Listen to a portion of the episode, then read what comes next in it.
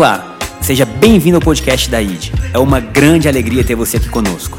Que essa mensagem, onde nós compartilhamos o Evangelho, possa entrar no mais profundo do seu coração e gerar mudanças em sua vida. Um grande abraço. Vamos à mensagem. Quantos foram abençoados por essa série até agora? A série de nós aprendermos mais sobre o ilimitado de Deus, sobre aquilo que está disponível para a gente. Eu confesso, queridos, que nessa manhã meu coração assim se emocionou, porque chegamos no último domingo dessa série. E eu, eu amei demais, porque a gente precisa ouvir mais sobre o que Deus disponibilizou para a gente. Infelizmente, a gente se habituou a considerar as coisas aqui de baixo normais. E aí, quando a gente fala das coisas de Deus, parece que está muito longe, que é muito distante. Mas no reino de Deus, esse mundo espiritual, ele é o mundo que é normal. E agora? Como mudar nossa mente para a gente passar a crer e a viver o que Deus tem para a gente? Então a gente passou por vários passos nos últimos três domingos, né? Eu vou pedir para a gente, queridos, graças a Deus nossos, nossos cultos estão tão cheios. Liga o foco, ultra foco. Não importa. Se um anjo aparecer do seu lado, você fala, agora não. Estou concentrado na palavra, amém? e a gente começou essa série passando pela Páscoa, quem lembra? E aí, fala para o anjo, senta e escuta, né? Esse povo está ousado em Deus. Então, por que, que tem que ser passando pela Páscoa? Porque a Páscoa é o que nos introduz nesse novo nível de vida. A Páscoa é o fim da nossa antiga natureza para nós começarmos a vivenciar a nossa nova natureza. Quantos viram aqui o batismo? Quantos se batizaram ontem? Tem alguém aqui? No... E... Glória a Deus, dois homens. Ontem, gente, está acontecendo um avivamento nessa igreja.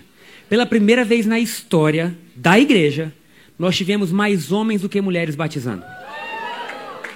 Gente, talvez eles não saibam o que, que isso significa, mas pode aplaudir.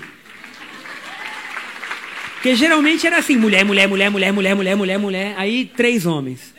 Aí de repente eu não via mais mulher, acabou. Não, ainda temos homens aqui. Falei, gente, vou falar. O Bahia está aqui dizendo: fica em pé aí, William.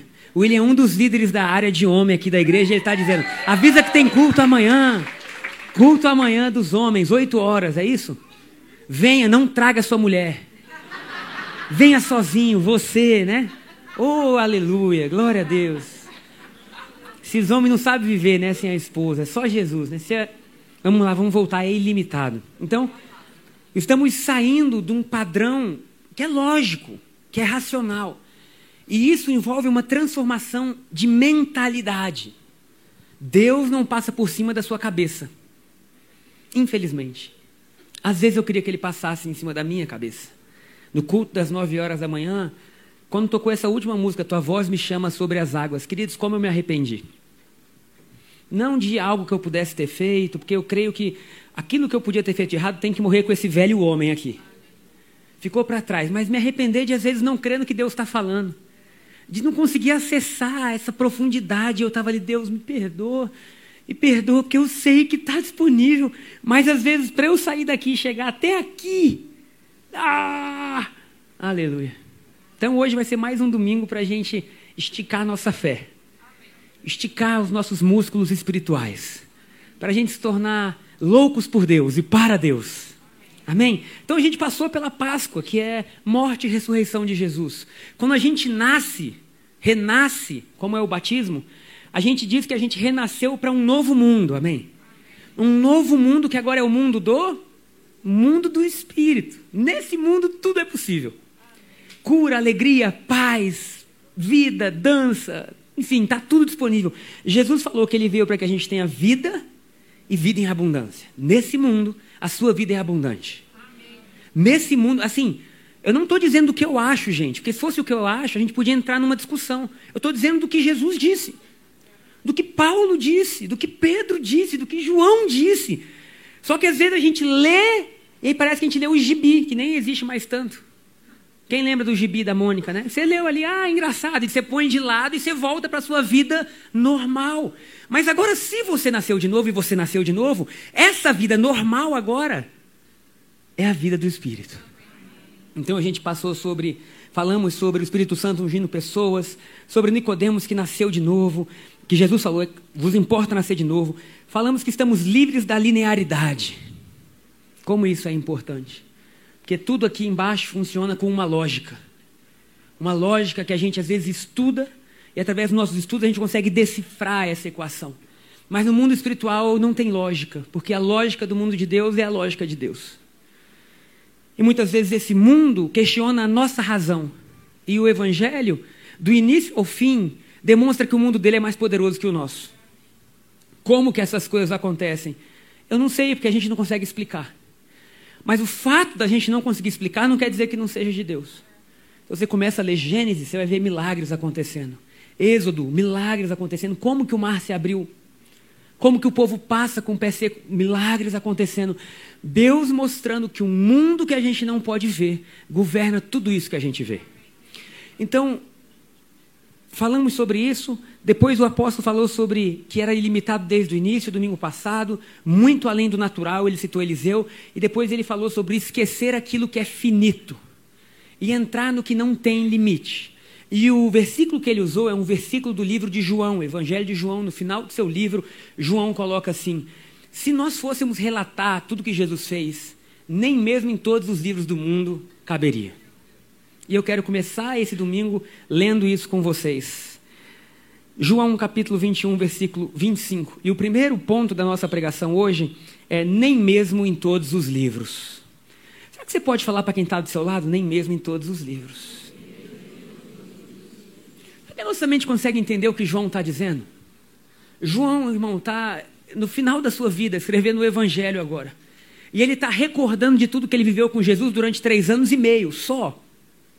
Ele está recordando da vida ministerial de Jesus. Ele está dizendo: em três anos e meio, Jesus fez tanta coisa. Jesus fez tanta coisa que eu acredito que nem mesmo em todos os livros, em livros do mundo, de todas as bibliotecas, caberia o que ele fez. Tem ideia, irmão, que você começou uma caminhada com Jesus que não vai durar três anos e meio, que é para a eternidade. Tem ideia o tanto de coisa que ele vai escrever. Vamos ler João capítulo 21, versículo 25. Há, porém, ainda muitas outras coisas que Jesus fez. E aqui a gente completa. E que Jesus fará. Alguém diz amém? amém? Se todas elas fossem relatadas uma por uma, creio eu que nem no mundo inteiro caberiam os livros que seriam escritos. Uau! Eu vou viver isso. Isso é o que está escrito sobre mim e sobre você. Agora, quando a gente vê essas coisas, a gente vê Deus nos chamando a deixar não é deixar a racionalidade de lado, mas é colocar a nossa racionalidade no lugar que ela precisa estar. No mundo de Deus, sua razão tem que perder para sua fé. Porque a sua razão espiritual tem que ser maior que sua razão física. Por exemplo, sombra não cura, mas a de Pedro curou. Era sombra, mas de repente virou poder. Era sombra, de repente virou poder. Você já imaginou Pedro saindo de casa um dia? A gente não sabe quanto tempo isso durou, mas foi mais de um dia. Porque as pessoas sabiam que a sombra de Pedro estava curando, e os enfermos ficavam onde a sombra de Pedro era projetada. Então você imagina, se é de manhã o sol está ali, eles calculavam onde está o sol, para que a sombra de Pedro tocasse neles. Como que sombra toca? Não toca. Então a sombra era projetada. Irmão, tem ideia que isso não tem lógica nenhuma? Mas a falta de lógica não roubou milagre. A sombra, de repente, deixou de ser sombra e virou poder. Quando isso aconteceu? Não sei, mas aconteceu. A roupa de Paulo era roupa, de repente virou cura. Eita, irmão. Era uma roupa normal, mas quando alguém pegava e dizia: Essa roupa não é normal, é a roupa que Paulo carrega, o Espírito Santo está em Paulo. No meio do caminho, aquela roupa se virava cura. A água era água, até que virou chão. Eita, Jesus. Como que vai acontecer na sua vida? Eu não sei. Só sei que vai acontecer. O quando não é um trabalho nosso. Nosso trabalho é dizer, a gente sabe que vai. A gente sabe que isso é uma verdade. E essa verdade tem que ser mais forte que a nossa realidade. Sabe qual é o nosso problema? A gente acordou e quando a gente abriu os nossos olhos nesse mundo, a gente era humano. E a gente esqueceu que antes de ser humano, a gente é espírito. A Bíblia fala de um homem espiritual dentro da gente. E aí a gente já começou a ver o quê? O tamanho da nossa casa, dos nossos irmãos, do, do mundo. E a gente começou a se pautar por tudo que tem aqui embaixo. Mas Deus está dizendo para a gente que tudo que tem aqui embaixo é pouco, perto do que tem lá em cima. Então o nosso trabalho é sair disso e entrar, né? virar as costas um pouco para isso e entrar em uma nova realidade. O segundo ponto de hoje, então, e aqui a gente vai começar a acelerar, é o seguinte: crendo no absurdo. Crendo no absurdo. Será que você pode falar no seu lugar, crer no absurdo? Eu até procurei o que é absurdo para saber se eu podia usar na pregação. Mas o que é absurdo? O dicionário define absurdo como o que é destituído de sentido, de racionalidade, que não se enquadra em regras e condições estabelecidas. É isso que Deus quer fazer na sua vida. Porque Deus não está dentro do seu mundo de regras. Deus não está dentro do seu passado. Deus não está dentro da sua família. Deus simplesmente é maior do que tudo isso. E Ele pode fazer tudo isso cooperar para o seu bem. Mas quando Deus nos chama a crer, Ele está chamando a gente para crer em algo que, naturalmente falando, é um absurdo. Talvez você chegue na sua casa hoje e você veja lá destruição, mas eu estou vendo bênção. Ah, você não sabe onde eu vivo? Eu não preciso saber, porque era maldição, de repente virou bênção. Era destruição, de repente virou vida. Como isso acontece? Esse é o poder do Espírito Santo. Agora, qual é o chamado para o cristão? Viver de tal forma que você viva crendo no absurdo. Por exemplo, tem gente aqui agora que está sendo curado. Você está sentado aí vendo e Deus está trabalhando no seu corpo, nas suas emoções. E de repente você volta para casa e fala: Eu não sei o que aconteceu, mas estou gostando desse culto. É ou não é? Estou gostando desse negócio de crente, eu achei que era diferente. E aí, de repente, algo começa a nascer dentro de você e você fala assim: agora não sou mais eu. Tem uma força dentro de mim. Tem um amor dentro de mim. Tem um poder dentro de mim. O que é isso? É o poder do Evangelho. Aleluia.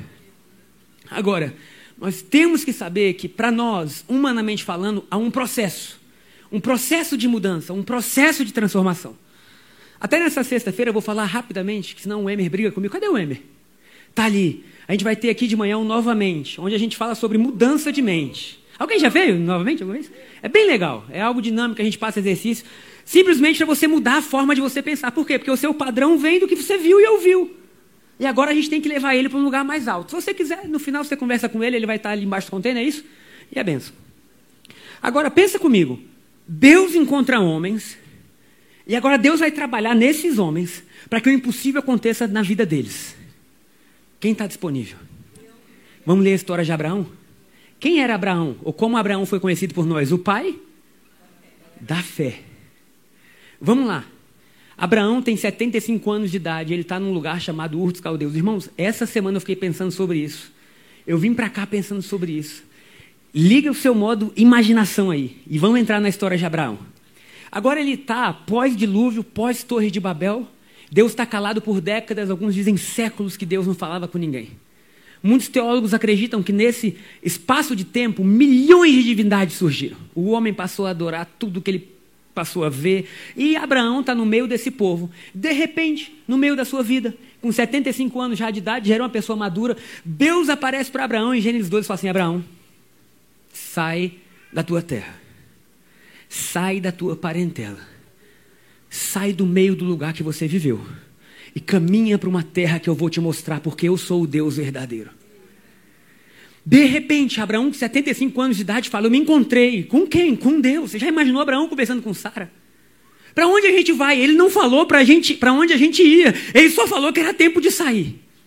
Mas qual Deus é esse? Não é qual Deus, é o Deus. Aleluia. Ele, ele não se coloca como uma divindade, ele se coloca como Deus e Senhor de tudo, todo-poderoso. E o que, que ele falou, Abraão? Ele falou para a gente sair daqui. Da onde? Da nossa família, da nossa terra, da nossa casa. E o que, que ele falou? Caminha para um lugar que eu vou te mostrar. Aleluia.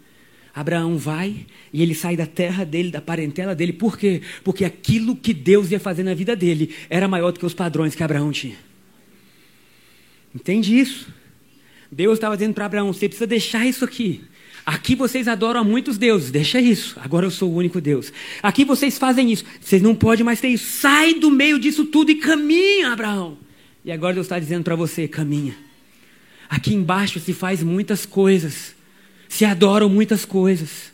Aqui embaixo tem um rumo, mas Deus está dizendo: sai da sua terra, sai da sua parentela e vai para o lugar que eu vou te mostrar.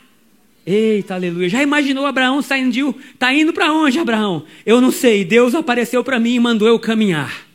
Deus apareceu para mim e falou que tem algo maior. Mas para onde você vai? Eu ainda não sei, mas é melhor do que aonde eu estou agora. E agora Sara sai com ele. E agora começa uma história de fé, por quê? Porque Deus prometeu que Abraão seria bendito e que todas as famílias da terra seriam abençoadas por meio de Abraão. Pequeno ou grande? Eu? Todas as famílias da terra vão ser abençoadas por mim? Irmão, a gente nem, nem consegue nem compreender muito bem o que é tudo isso. Vamos ler é, Gênesis capítulo 15, do versículo 1 ao 6. Então, a partir de agora, Deus começa a mostrar para Abraão o que, que é isso? O, o, qual o tamanho disso? Mas a história de Abraão, se você for ler em Gênesis, em Gênesis, começa em capítulo 12. No capítulo 15 já passou tempo. Por quê? Deus é senhor do tempo, gente. Deus não está no tempo. Deus é maior que o tempo. Como isso acontece, eu não sei. Simplesmente Ele é. O Miles dizia: Deus botou o seu dedo inicial e falou início, e o seu dedo aqui botou final. Isso é o tempo, mas Deus está fora dele. Eita Jesus. E agora Deus promete para Abraão, com 75 anos de idade, que ele ia ser pai. E parece que a Bíblia passa e Deus se esquece. E Deus simplesmente fala: Eu vou fazer tal coisa. E Abraão crê, e Abraão está andando, e Abraão está enriquecendo, Abraão está prosperando, Abraão está tendo servos. Sabe, a história continua, mas o filho não vinha. E sabe qual é a nossa dificuldade? O que coordena o nosso padrão é o nosso tempo. É ou não é? E aí, de repente, você está olhando e dizendo: passaram 15 anos, passaram 20 anos, e aquilo que Deus prometeu ainda não está acontecendo. Será que Deus falhou? E aí, em Gênesis capítulo 15, versículo 1 a 6, Deus fala assim com Abraão: depois destes acontecimentos, veio a palavra do Senhor a Abraão numa visão e disse: Não temas, Abraão, eu sou o teu escudo, e teu galardão será sobremodo grande. Respondeu Abraão: Senhor, que me haverás de dar? Você já imaginou você perguntando para Deus: Deus, o que, é que você vai me dar? Se continuo sem filhos e o herdeiro da minha casa é o Damasceno Eliezer. Ele estava dizendo: Deus, eu tenho tudo. Tudo, tudo, tudo eu tenho. Mas a promessa que você me fez, essa aí não chegou ainda. E o que, que você vai me dar? Porque agora o tempo passou e eu tenho um herdeiro aqui, que é o Damasceno, é meu servo. Versículo 4. Versículo a isto respondeu logo o Senhor, dizendo: Não será este o teu herdeiro, mas aquele que será gerado de ti será o teu herdeiro. Para um pouco aí, irmão. O Tiago veio no culto das nove da manhã porque ele tinha compromisso às onze. Tiago é meu irmão. E aí ele me liga dizendo assim: Rapaz, minha cabeça está fervendo. Porque Abraão não via Isaac, mas Deus já via. Eita. Abraão estava dizendo: Eu não tenho herdeiro. E Deus estava dizendo: Você tem um herdeiro. Abraão estava dizendo: Eu vou pegar meu servo. E Deus estava dizendo: Não precisa, porque você não vê ainda aí. Mas aqui em cima, Isaac já existe. Eita Jesus. E agora Deus está tentando convencer Abraão nessa jornada de fé. Então, olha o que Deus faz, irmãos. Conduziu, pegou na mão de Abraão e falou: Vem cá, Abraão. Ah, eu quero que Deus faça isso com a gente. Eu preciso disso. Deus pegar na minha mão e falar assim: Gabriel, vem cá ver uma coisa conduziu até fora, fora do que? Da tenda. Deus estava dizendo, Abraão, você está aí vendo coisas que são limitadas, você está tentando ver na sua caixa de ferramentas o que você vai fazer para produzir um filho. Deixa eu te mostrar algo. Olha para os céus e conta as estrelas. Meu Deus. Agora Abraão sai do que limitou a vida dele.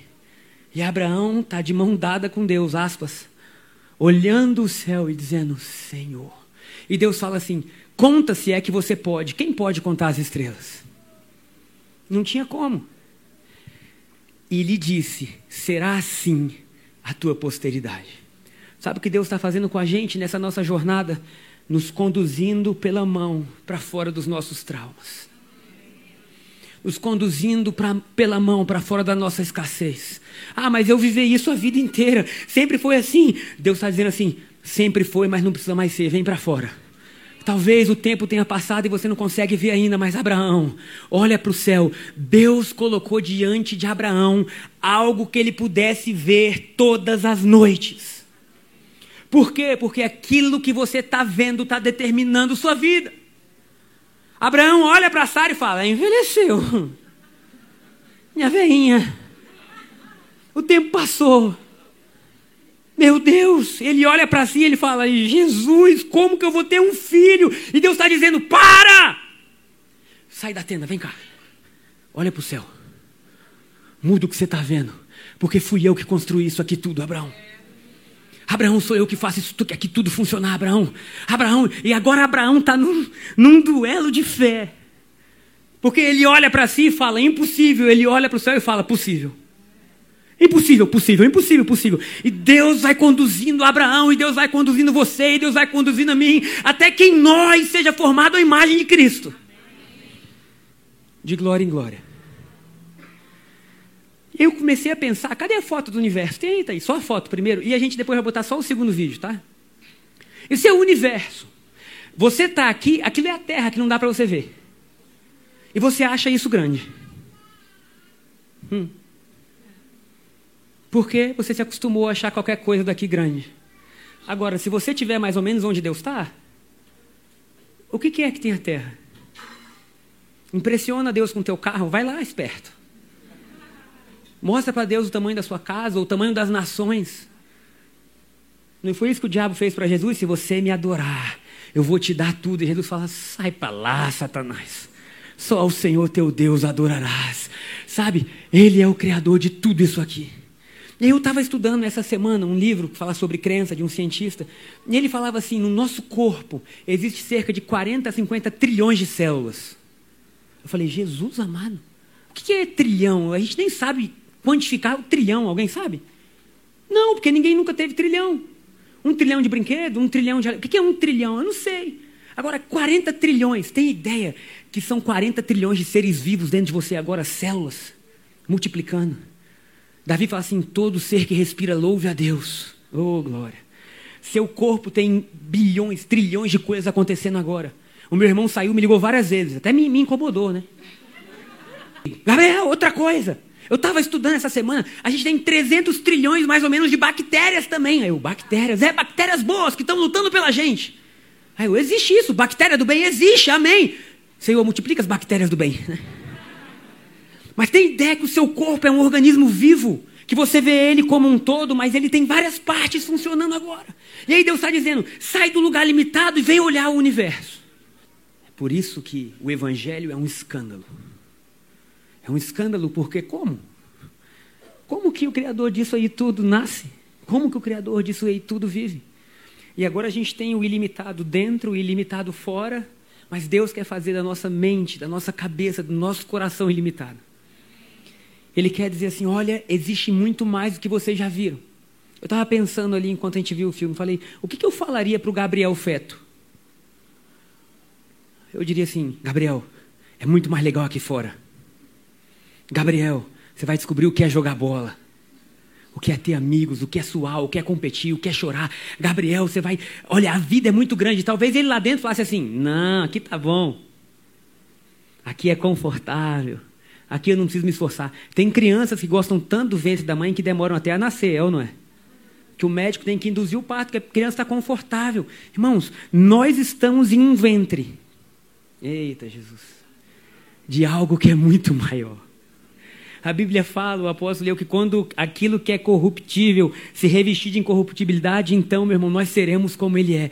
Tem ideia que nós não estamos vendo nada do que de fato é. E a gente quer impressionar Deus. Deus, você não sabe o tamanho dos meus problemas. E Deus, é sério? Aleluia. Deus, vem cá, Abraão. Sai da sua tenda. Quantos querem sair da tenda essa manhã? Será que a gente tem uma noção do tamanho disso tudo? E aí, Deus, quando Ele começa a mudar aquilo que a gente está vendo, Ele tem que mudar o que a gente está declarando. E o terceiro ponto hoje da nossa pregação é: o que você está declarando? O que que você está falando? Porque Deus fez o universo com a palavra dele.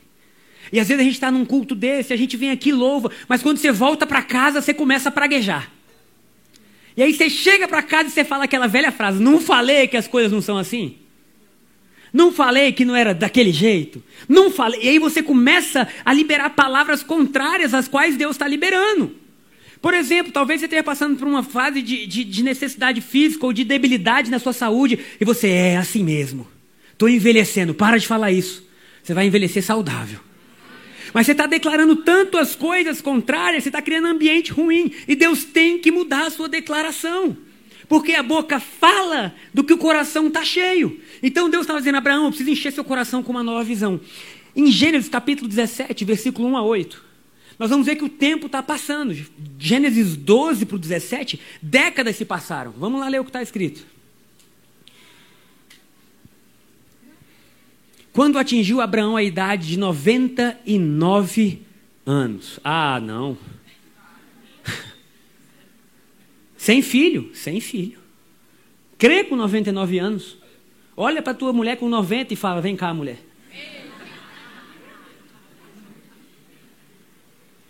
Impossível. Porque crer é fácil ou difícil? Somente está assim, eu não sei. eu devia dizer fácil, mas quando eu olho para mim é difícil, mas quando você olha para Deus é fácil. E agora, Abraão está com 99 anos e aparece o Senhor de novo. E o legal é que Abraão amava Deus. E disse-lhe: Eu sou o Deus Todo-Poderoso. Anda na minha presença e ser perfeito. Farei uma aliança entre mim e te multiplicarei extraordinariamente. Sério, Deus?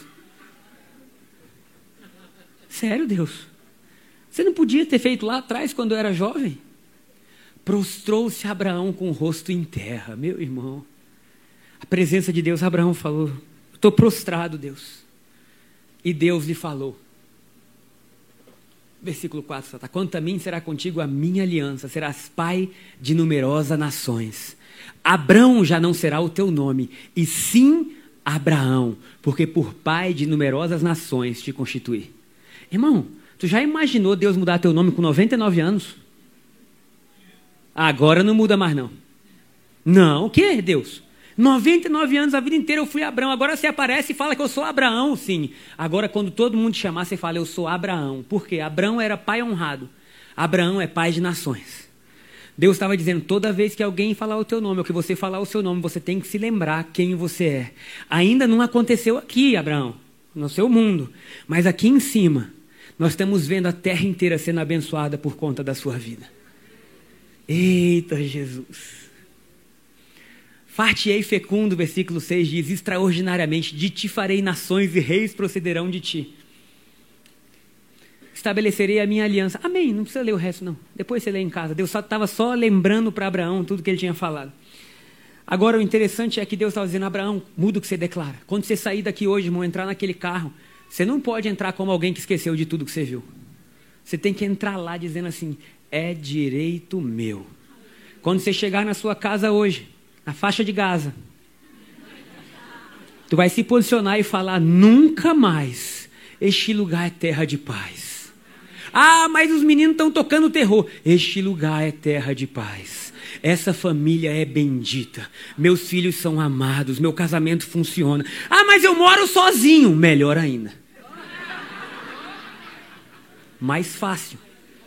Não, porque senão a gente parece assim, só serve para quem tem família. Não, irmão. Se você mora sozinho, essa casa é casa de paz.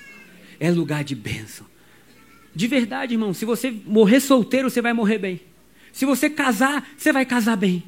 Se você tiver filho, vai ter filho. A sua vida tem que funcionar. Você deve isso ao mundo. Você deve ao mundo que o mundo nunca viu.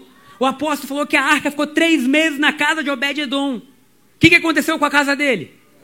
Prosperou em tudo. O que aconteceu com seus filhos? Ficaram inteligentes, hein? É. Ninguém mais briga? Não. Oh, mas os bois estão multiplicando rápido. Só dá gêmeo os bois? É. O que, que, é isso? Eu não sei. Chegou uma tal de uma arca que Davi deixou na minha casa, que tem três meses, meu amigo, que tudo funciona. Glória a Deus, porque ninguém vai deixar mais a arca na sua casa. Porque Jesus veio morar em você. Jesus está em você agora.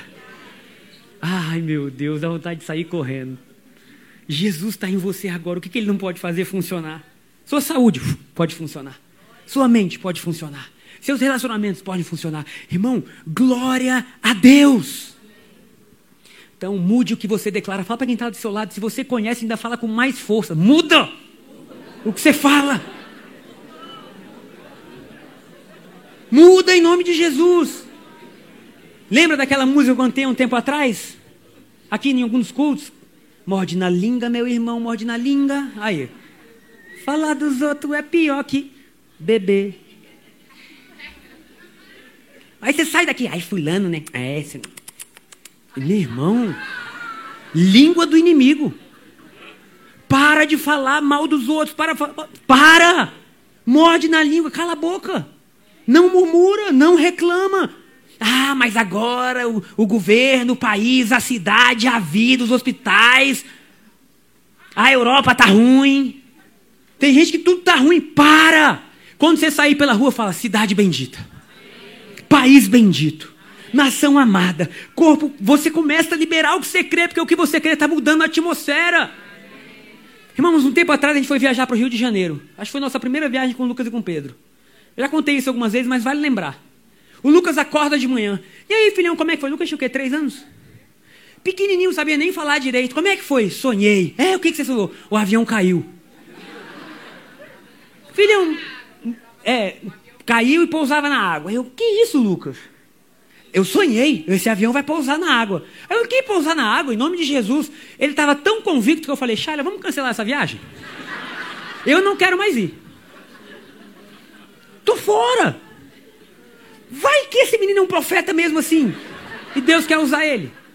Aí eu, não, que profeta? Já compramos, vamos embora. E outra coisa, né? A gente sempre pensa o que é bom. Se der qualquer problema, já está todo mundo junto. Chega no céu todo mundo, chegou nossa família. Jesus, obrigado pela vida. Tá aqui os meninos que eram teu antes, amém. E o resto que se vire, né? É, não chora não. Aí tem. Aí beleza, aí não, vambora. Aí chega na porta do avião, ele para. Esse avião vai pousar na água. Falei, agora não tem mais como voltar, vambora, né? Lucas, para de falar isso em nome de Jesus.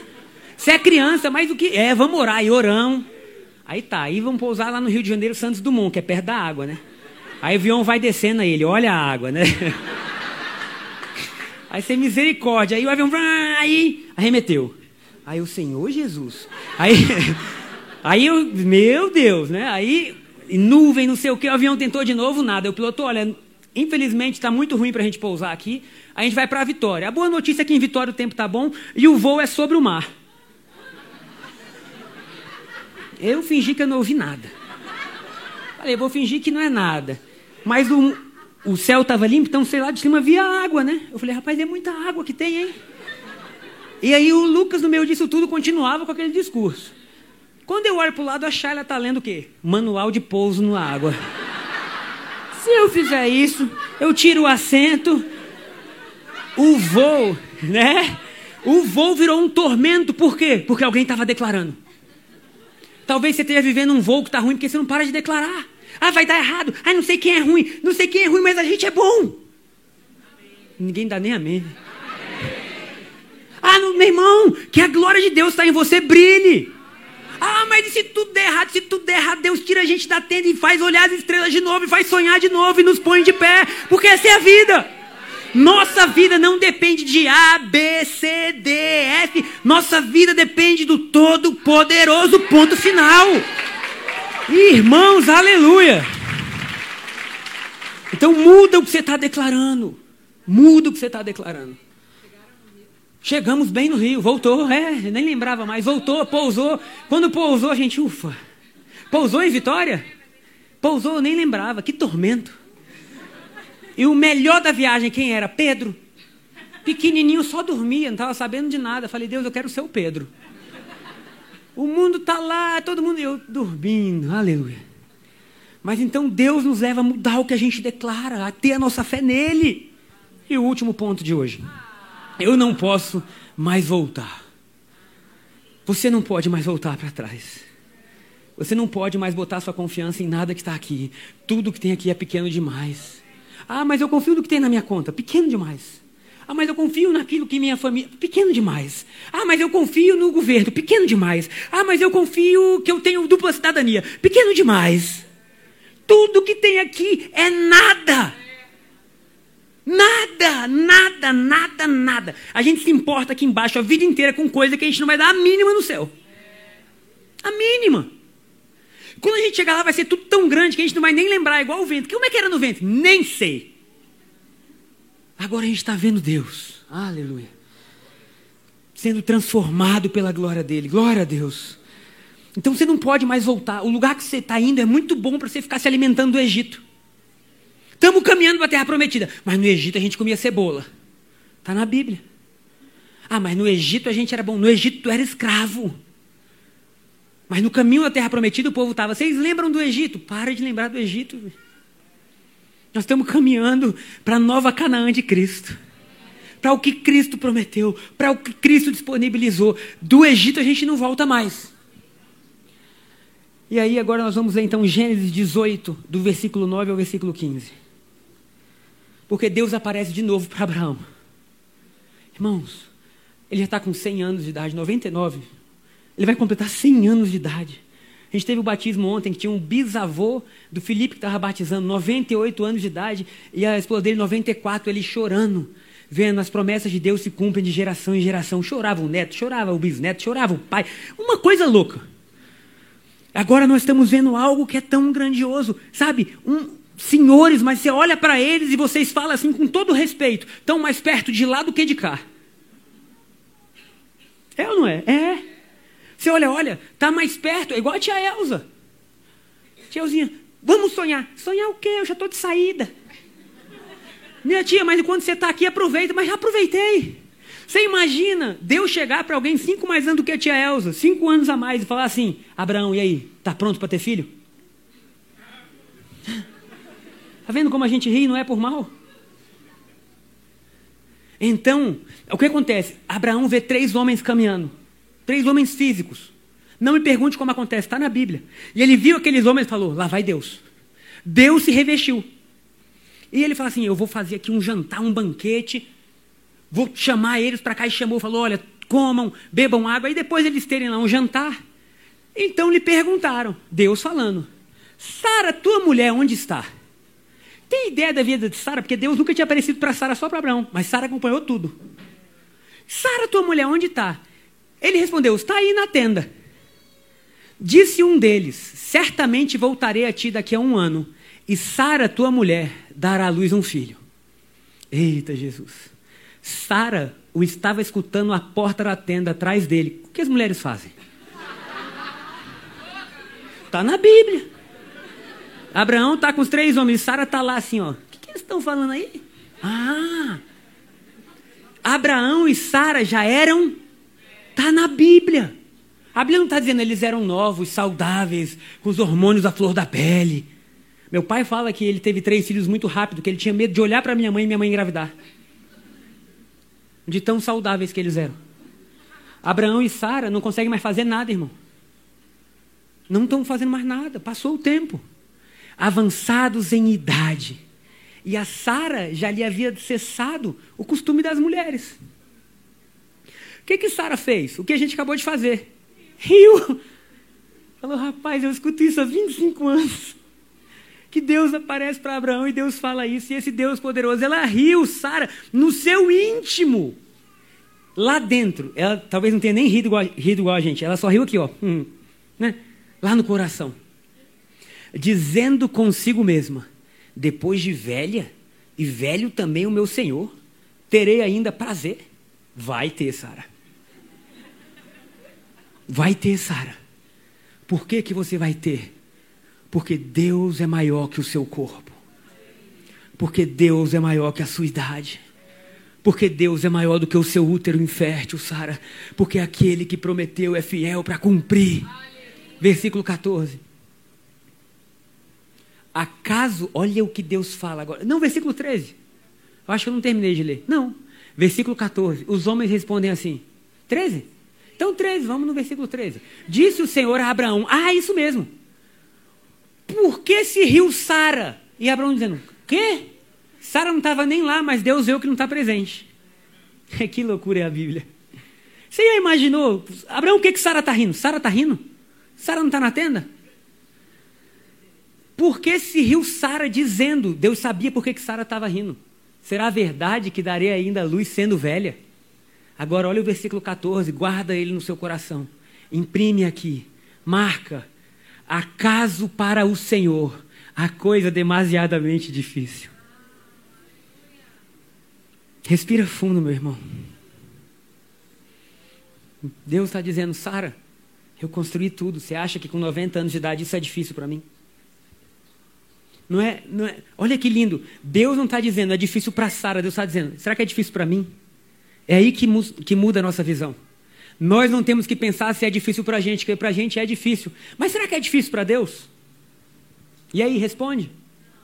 Será que é difícil para Deus? Não. Acaso para o Senhor a coisa demasiadamente difícil? Daqui a um ano, neste mesmo tempo, voltarei a ti e Sara terá um filho. Versículo 15. Então Sara, receosa, o negou, dizendo: Eu não ri, não. Deus, porém, disse: Não é assim, é certo que você riu. Irmãos, tem ideia que o fato de Sara ter rido não impossibilitou ela de receber. Aleluia. O fato de Sara não ter alcançado em fé não impossibilitou Deus de agir apesar da fé de Sara. Dizer, Sara, eu sou tão poderoso, tão poderoso, que até mesmo você rindo vai acontecer. Saímos de algo totalmente natural e entramos no mundo que é ilimitado. É ilimitado. Por quê? Porque Deus é ilimitado. Qual é a sua dor? Ele é a cura. Qual é a sua prisão? Ele é a liberdade. Qual é a sua dúvida? Ele é a resposta. Quando isso acontece, eu não sei, eu só sei que acontece. Quando que a cura acontece, eu não sei, eu só sei que acontece. Quando que alguém entrega o coração para Jesus, eu não sei, eu só sei que entrega. Quando que a nossa vida muda, eu de verdade não sei, só sei que muda. Quando que o coração volta a bater de novo, eu não sei, só sei que bate. Quando que o corpo de, um, de dois idosos volta a ser rejuvenescido, eu não sei. Você já imaginou a loucura que foi para essas células de Sara? Estamos indo embora, estamos indo embora. De repente Deus fala assim: volta para a juventude. As células, Ele mandou assim será.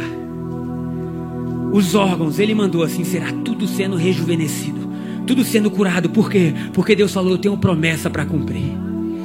O que que Deus pode fazer? Tudo.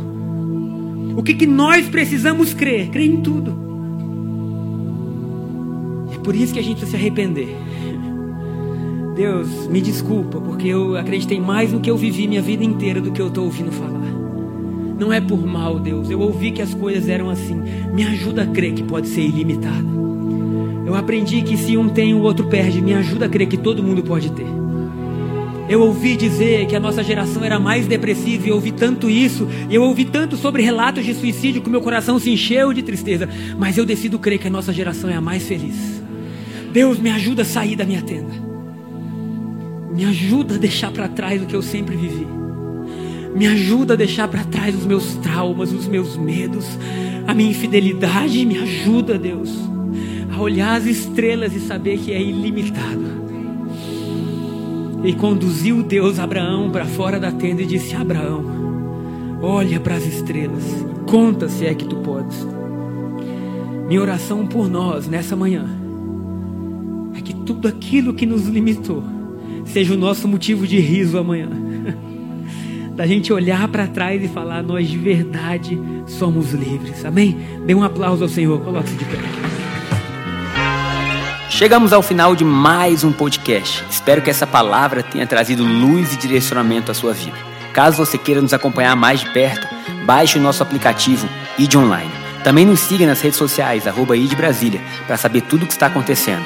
Um grande abraço, nos vemos em breve. Thank you.